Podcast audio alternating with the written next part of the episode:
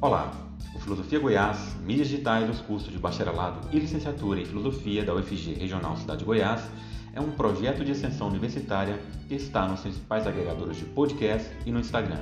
Se dedica à exposição do nosso fazer filosófico aqui na cidade de Goiás, antiga capital do estado, e também à promoção da interlocução com a comunidade filosófica nacional. O canal de podcast Filosofia Goiás promove entrevistas, exposições orais variadas, seminários de pesquisa, webséries e debates sobre os mais variados temas de filosofia com discentes e professores pesquisadores dos cursos de bacharelado e licenciatura em filosofia da UFG Regional Cidade de Goiás e com convidados de outras universidades de todas as partes do país. Além de ampliar os debates filosóficos, Filosofia Goiás pretende promover a interlocução com instituições congêneres e diálogos filosóficos que transitem entre a tradição do pensamento filosófico e as questões do nosso tempo. Também o próprio fazer filosófico no ensino, na pesquisa, na extensão e na formação para a docência são tematizados aqui. Nós convidamos você a acessar e se inscrever em nossos canais de mídia no Spotify, no Google Podcast, demais agregadores de podcast e no Instagram. Meu nome é Cícero Oliveira e no 32º episódio iniciamos a primeira de três partes da websérie que tem por título Inclusão Social e Cidadania, uma abordagem a partir do pensamento de Alex Tocqueville, com Helena Essa dos Reis.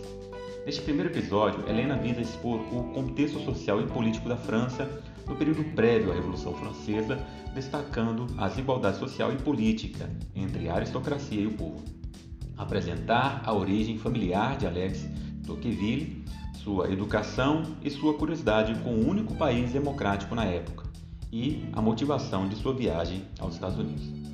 Helena expõe ainda a elaboração da noção tocquevilliana de democracia a partir das noções de igualdade e de liberdade, com aspectos social e político interligados e equilibrados entre si. Helena S. dos Reis possui graduação em Filosofia pela Universidade Federal do Rio Grande do Sul, mestrado em Filosofia pela Universidade Federal do Rio Grande do Sul e doutorado em Filosofia pela Universidade de São Paulo. Atualmente é professora titular da Universidade Federal de Goiás e bolsista de produtividade CNPq. Tem experiência na área de filosofia, com ênfase em filosofia política moderna, democracia, direitos humanos, Tocqueville, Rousseau, atuando principalmente nos seguintes temas: Estado, poder, participação, democracia, direitos humanos, política e cidadania.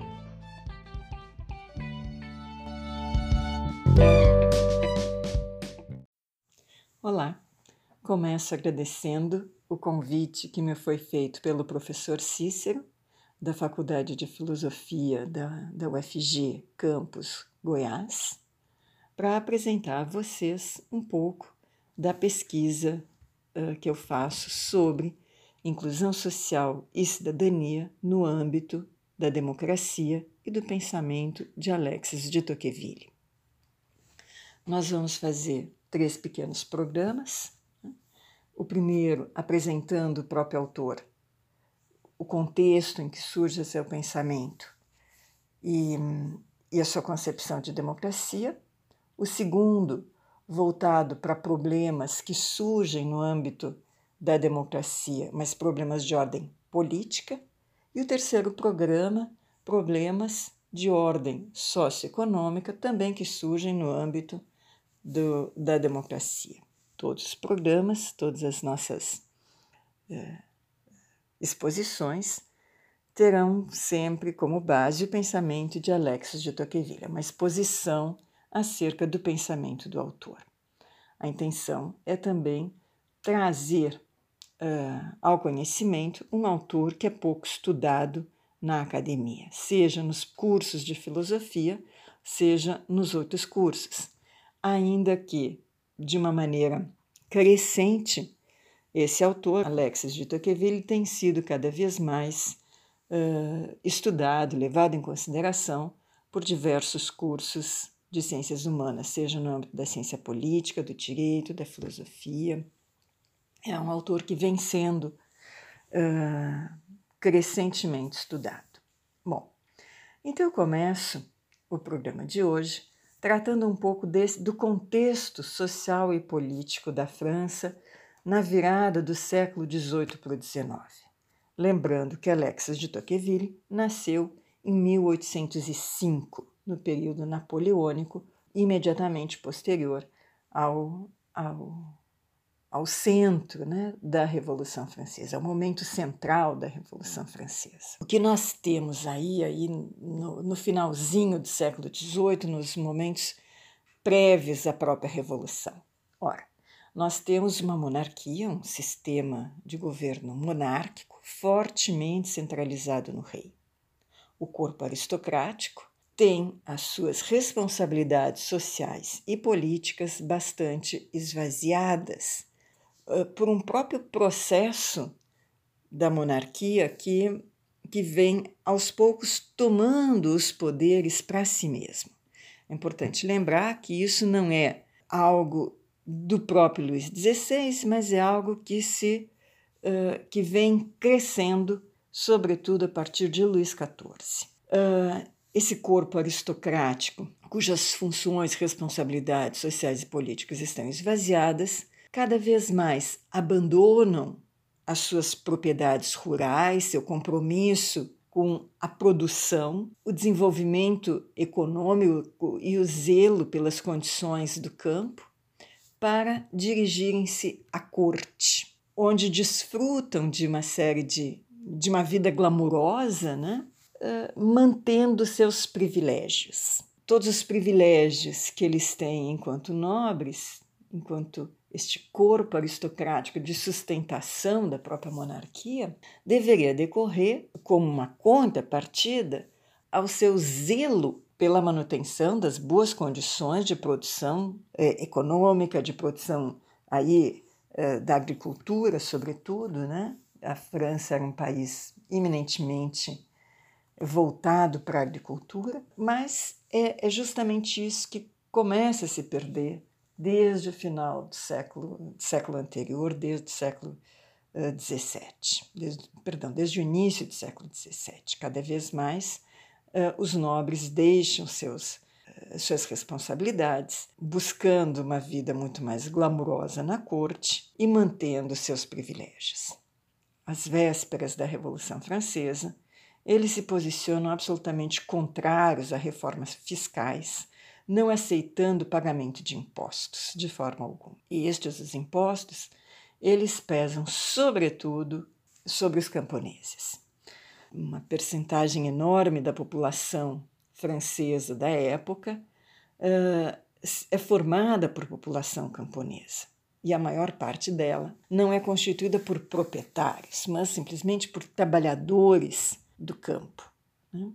E é sobre estes que pesam a maior parte dos impostos. O que nós temos aqui é uma sociedade absolutamente desigual. Essa desigualdade aparece nas condições de miserabilidade da população, tanto no campo quanto urbana, uma, uma classe burguesa, uma classe média eh, pequena, não é uma classe industrial, como a gente já vê surgir na Inglaterra, mas é uma classe de produtores rurais, na maior parte, e pequenas manufaturas urbanas, mas ainda assim é uma população, essa, essa camada começa a se ilustrar, e aí nós temos uma porção de, de pensadores importantes nesse momento na França que são oriundos dessa classe, mas estão completamente destituídos de qualquer poder político. Às vésperas da Revolução, este inverno de 1788 para 1789, lembrem que no hemisfério norte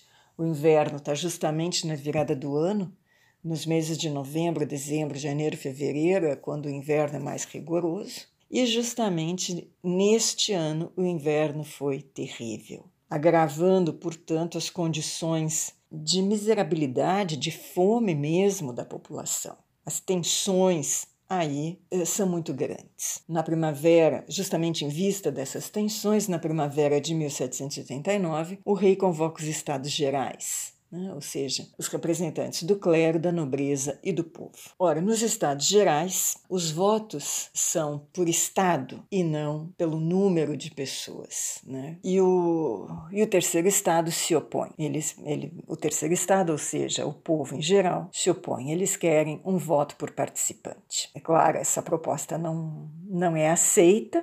Né? Então, o, o terceiro Estado rompe com os Estados Gerais e cria a Assembleia Nacional Constituinte com apoio da população parisiense, que cria uma Guarda Nacional Popular de maneira a salvaguardar, portanto, essa essa iniciativa uh, do terceiro Estado. Imediatamente, e em julho ainda, nós temos a tomada da Bastilha, dia 14, e dia 4 de agosto nós temos, por esta Assembleia Nacional Constituinte, a abolição dos privilégios da aristocracia e a decisão sobre a redação da Declaração dos Direitos do Homem e do Cidadão. Começam nesse a partir daí. Bom, eu não vou me alongar tratando dos eventos da Revolução Francesa, eu só chamei aqui a atenção justamente para que a gente considere esse momento tenso da Revolução como um momento marcante no próprio pensamento de Tocqueville. Como eu disse, ele nasceu em 1805 e sua família é de origem nobre. Era uma família do corpo aristocrático que dá sustentação ao rei. Pelo lado do pai, uma longa nobreza de espada né, ou seja, de cavaleiros que lutam junto ao rei, e, pelo lado da mãe, nobreza de toga, ou seja, juristas, ministros importantes que eh, contribuem, que, que agem também, que contribuem com, com o rei. A mãe de Tocqueville é neta de Malesherbes.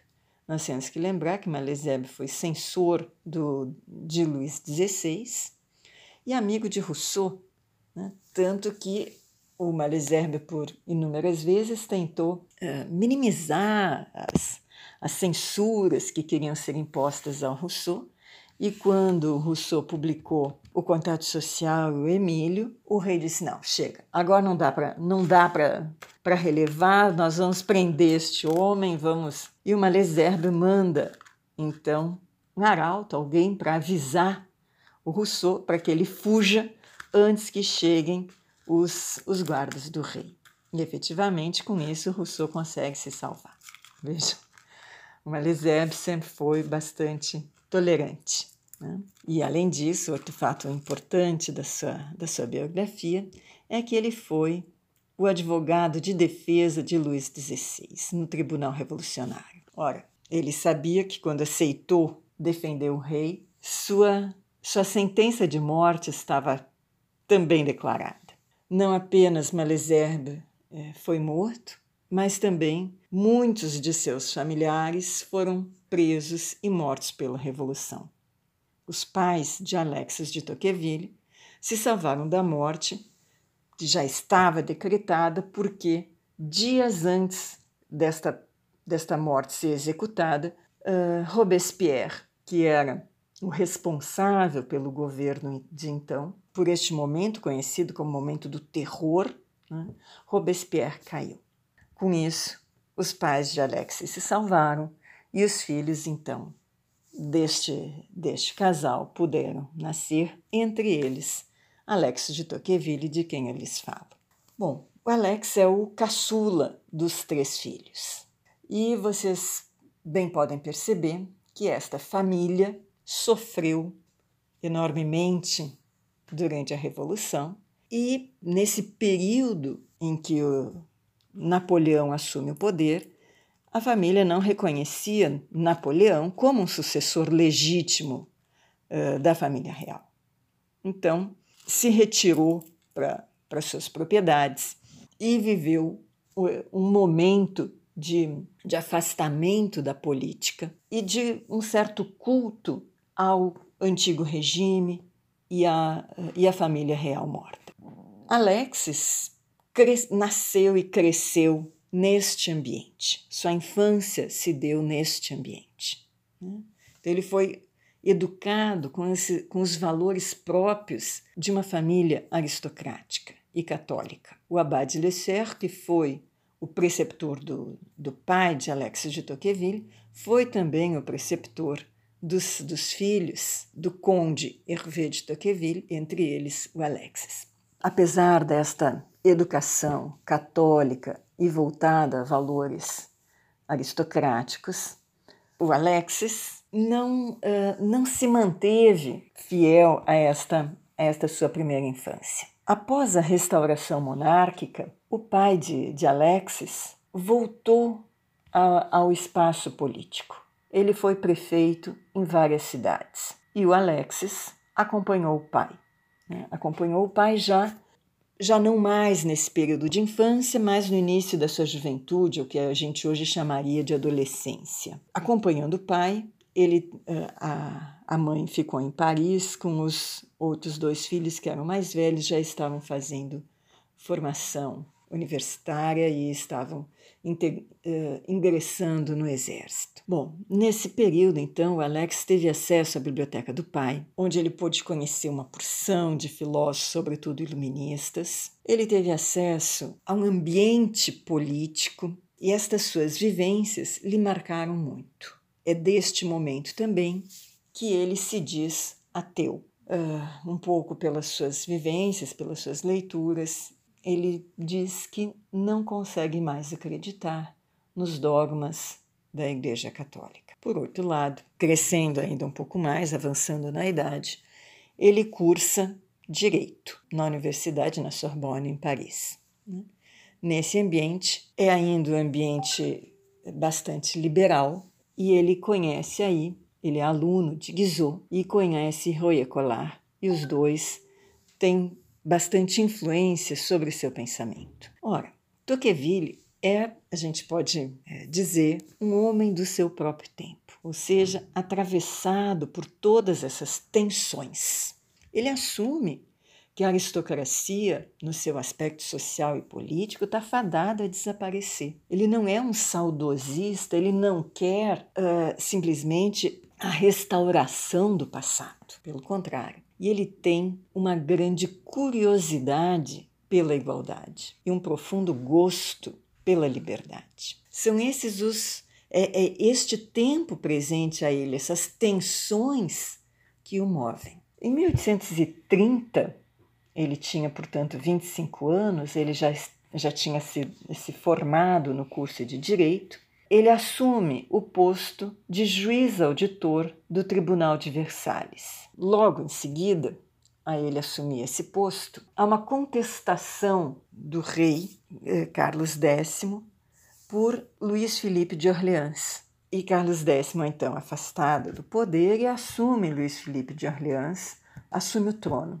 Ora, nesse momento, todos os, todos os servidores do rei devem fazer uh, juramento a ele. A família de Tocqueville, que é legitimista, que não admite a saída de Carlos X, uh, se nega e deixa a política. No entanto, Alexis de Tocqueville, contrariando a sua família legitimista, faz juramento a Luís Felipe de Orleans. Isso cria uma situação um pouco tensa dentro da família e ele, junto com um colega que é juiz substituto em Versalhes, de quem ele fica muito amigo até o fim da sua vida, que é Gustave de Beaumont, uh, e que Gustave de Beaumont também tem uma história familiar bastante semelhante à de Alexis de Tocqueville. Então, uh, juntos eles criam um, um, subterfúgio, por um lado, para se afastar da França, para conhecer um Estado democrático. Eles criam um projeto para estudar o sistema penitenciário norte-americano apresentam para o ministro do Interior francês, falando da importância de dois juízes conhecerem esse, esse sistema penitenciário a fim de propor mudanças num sistema penitenciário retrógrado como era o francês. Eles recebem, portanto, a permissão para a viagem, mas muito mais do que a permissão, eles recebem cartas de apresentação do governo francês para o governo norte-americano. Com isso, eles conseguem a entrada franqueada em diversos espaços e podem aí conhecer não apenas o sistema penitenciário, mas tudo aquilo que os move, que move a curiosidade destes jovens, que é a própria democracia. Os dois viajam então aos Estados Unidos entre abril de 1831 e março de 1832. A primeira coisa que chama a atenção enorme destes dois jovens é a igualdade de condições entre os anglo-americanos. Que que eles, como é que a gente entende esta igualdade de condições que os surpreende tanto? Em primeiro lugar, pela inexistência de aristocracia. Uh, não existe nenhum traço aristocrático nos Estados Unidos do início do século XIX. Lembrem que a, a coroa inglesa nunca foi para a Inglaterra, nunca saiu da Inglaterra para os Estados Unidos. Tampouco os nobres ingleses. Quem migrou para os Estados Unidos foram, sobretudo, uh, famílias que buscavam melhores condições de vida, seja por questões econômicas, seja, algo que foi muito forte, por questões religiosas. A Inglaterra viveu uma tensão muito uma tensão religiosa muito grande. Outro traço um, desta que desta igualdade que eles encontraram nos Estados Unidos era também uma grande semelhança cultural. Todos esses migrantes ingleses tinham uma, um certo equilíbrio cultural, inclusive de valores, né? Entre os quais o valor da tolerância religiosa. Era, um, é claro, tolerância religiosa entre cristãos. A gente tem que lembrar que eles viveram justamente eh, guerras, eh, tensões religiosas entre católicos e protestantes e diversas denominações protestantes. Né? Nos Estados Unidos, eles eram fundamentalmente cristãos, mas nesse espectro amplo de aceitação da diversidade de denominações religiosas cristãs. Eles consideravam fundamental o acesso à, escolaridade, à, à escola, né, a escolarização das pessoas, mesmo a escolarização das meninas, o que é um traço que também surpreende os franceses, né, onde as meninas não vão à escola, nem as meninas uh, das classes altas. Né? Quando muito, elas aprendem a, a, ler e escrever, mas não mais do que isso, e a, e a educação delas consiste, sobretudo, em prendas domésticas.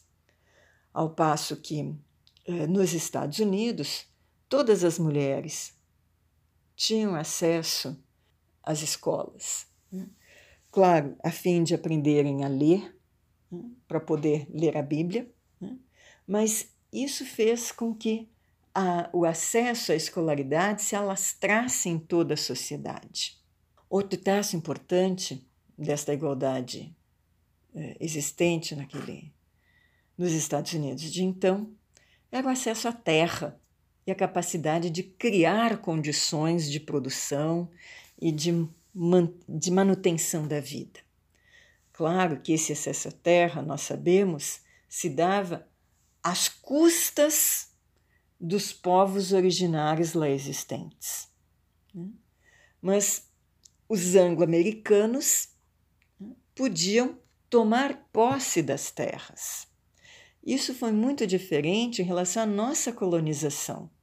Se vocês lembram, desde o início, o Brasil é dividido em capitanias hereditárias, e essas capitanias hereditárias estavam atribuídas a nobres portugueses.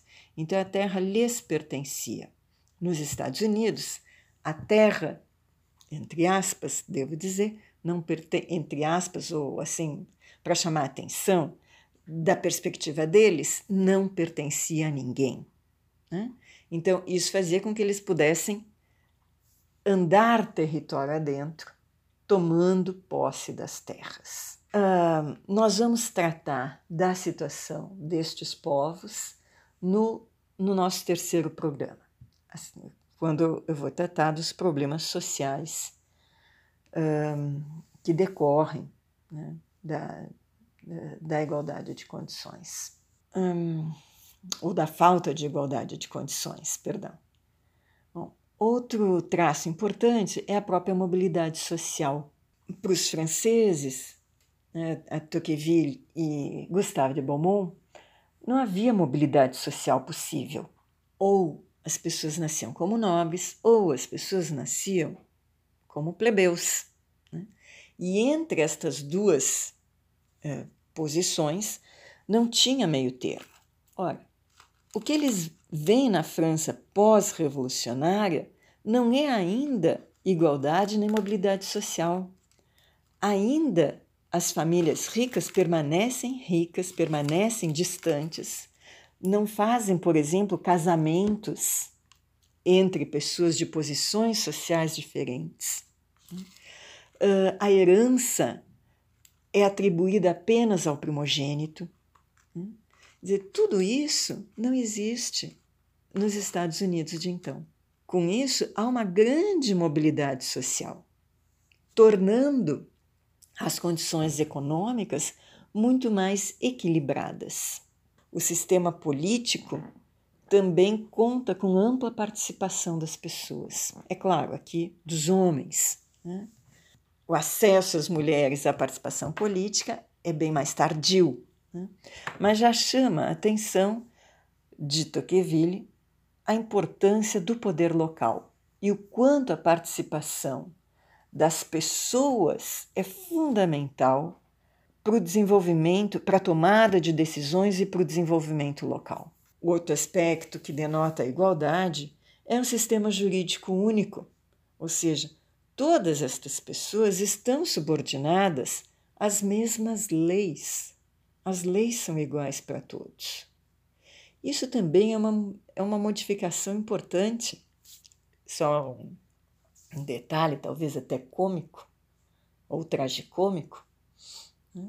Nós temos que lembrar que, inclusive, a forma de matar alguém, né, um, um apenado, uh, mudava conforme a sua posição social, sua, sua religião, sua uh, sua, sua condição de nobre ou de plebeu.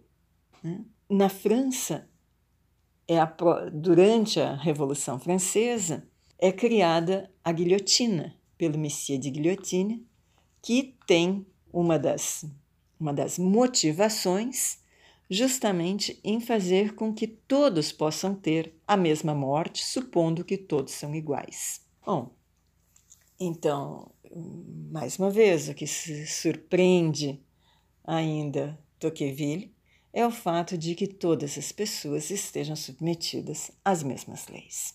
Ora, tudo isso é o que o Tocqueville entende como igualdade de condições que dá à democracia um caráter específico e distintivo em relação à aristocracia, cuja marca é justamente a desigualdade. Então, por isso, essa ampla igualdade de condições, o Tocqueville considera como fonte geradora de tudo o mais. É por serem iguais, é por se considerarem iguais, que uh, todos eles são parte do espaço político. Em vista de serem todos iguais, que nós podemos ter a, a ideia de soberania do povo. Uh, Observa-se, então, nessa concepção de democracia, uma estreita ligação entre igualdade e liberdade, entre os âmbitos social e político. Isso não significa que a democracia é imediatamente aquilo que ela deve ser. Justamente o espaço de liberdade é um espaço de abertura, de uh, por meio do qual as pessoas vão trazer as suas contribuições.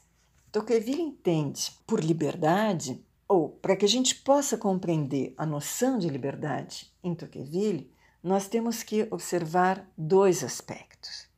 O primeiro, primeiro aspecto é independência, ou seja, cada pessoa é independente no sentido de ser um ser singular, capaz de pensar por si mesmo, capaz de propor, de agir por si mesmo. Este é um aspecto da liberdade. Mas ele entende que as pessoas não vivem sozinhas, isoladas umas das outras, mas que vivem numa comunidade, em um mundo comum. Portanto, o segundo aspecto da liberdade é a participação. Né? Ou seja, a liberdade implica em tomar decisões que envolvem a todos. E exatamente por isso é preciso que todos sejam parte desta tomada de decisão. Assim como a tomada de decisão é fundamental, as ações que daí decorrem. Né? Tocqueville não é contrário à representação, longe disso. Né? Ele admite a representação, seja no âmbito uh, do, do, legislativo, do executivo, do judiciário, mas ele não, uh, não admite a, o alijamento da população dos espaços de participação. E, e, nesse sentido, ele comenta com admiração e com, é, com entusiasmo o quanto a população norte-americana participa desses âmbitos. No âmbito mais local, ele diz de, de, ele, ele conta, né, então, sobre 19 funções executivas que são que estão a cargo dos, das próprias pessoas pelo período de um ano, de modo que na comunidade todo mundo ou já passou por esta posição, ou vai passar, ou tem neste momento alguém que conhece que esteja nesta posição, e isso aproxima as pessoas da, do cuidado com a própria comunidade. Existem âmbitos legislativos, não da comunidade, mas da, do âmbito imediatamente superior, que é o condado, para o qual são eleitos representantes. E também, bom, da mesma maneira, assim, o, o poder executivo também tem representantes nas instâncias superiores, além da comuna, né? Mas outro posto que chama muita atenção a ele é o posto são os tribunais do júri. Aqui no Brasil, só existe o, o tribunal do júri só acontece em situações de, de crime contra a vida, de homicídio. Né? Ao passo que nos Estados Unidos, que Tocqueville visita, uh, os tribunais do júri se dão nas mais diversas razões, sobretudo em questões civis. Né? E ele diz: este é também um espaço de participação e aprendizado de cidadania. Vejam, quando a gente participa como júri em um tribunal para discutir acerca de uma questão de uh, civil qualquer, podemos imaginar um, um, uh, o limite de um terreno, né?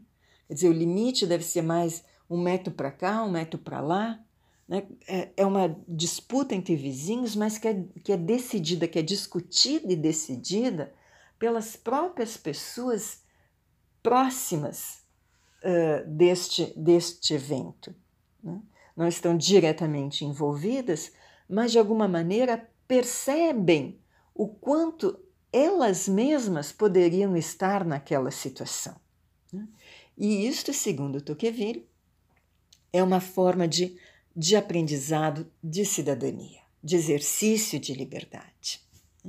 Então, a democracia, ela não é imediatamente aquilo que ela deveria ser. Ela vai se desenvolvendo nesse esforço de equilibrar as condições sociais e políticas. Se Tocqueville é um aristocrata de nascimento, ele admite racionalmente, ele admite em vista de uma compreensão que ele desenvolve, que a democracia se impõe, que não há volta para trás. E, portanto, é preciso trabalhar no sentido da inclusão social e, de, e da cidadania, a fim de bem dirigir a democracia. Sem este direcionamento, as tensões podem violar a própria democracia. Pois bem, é sobre esta, este acirramento das tensões que podem levar a violações da própria democracia que nós vamos tratar nos próximos programas. Muito obrigado por me ouvir e até a próxima.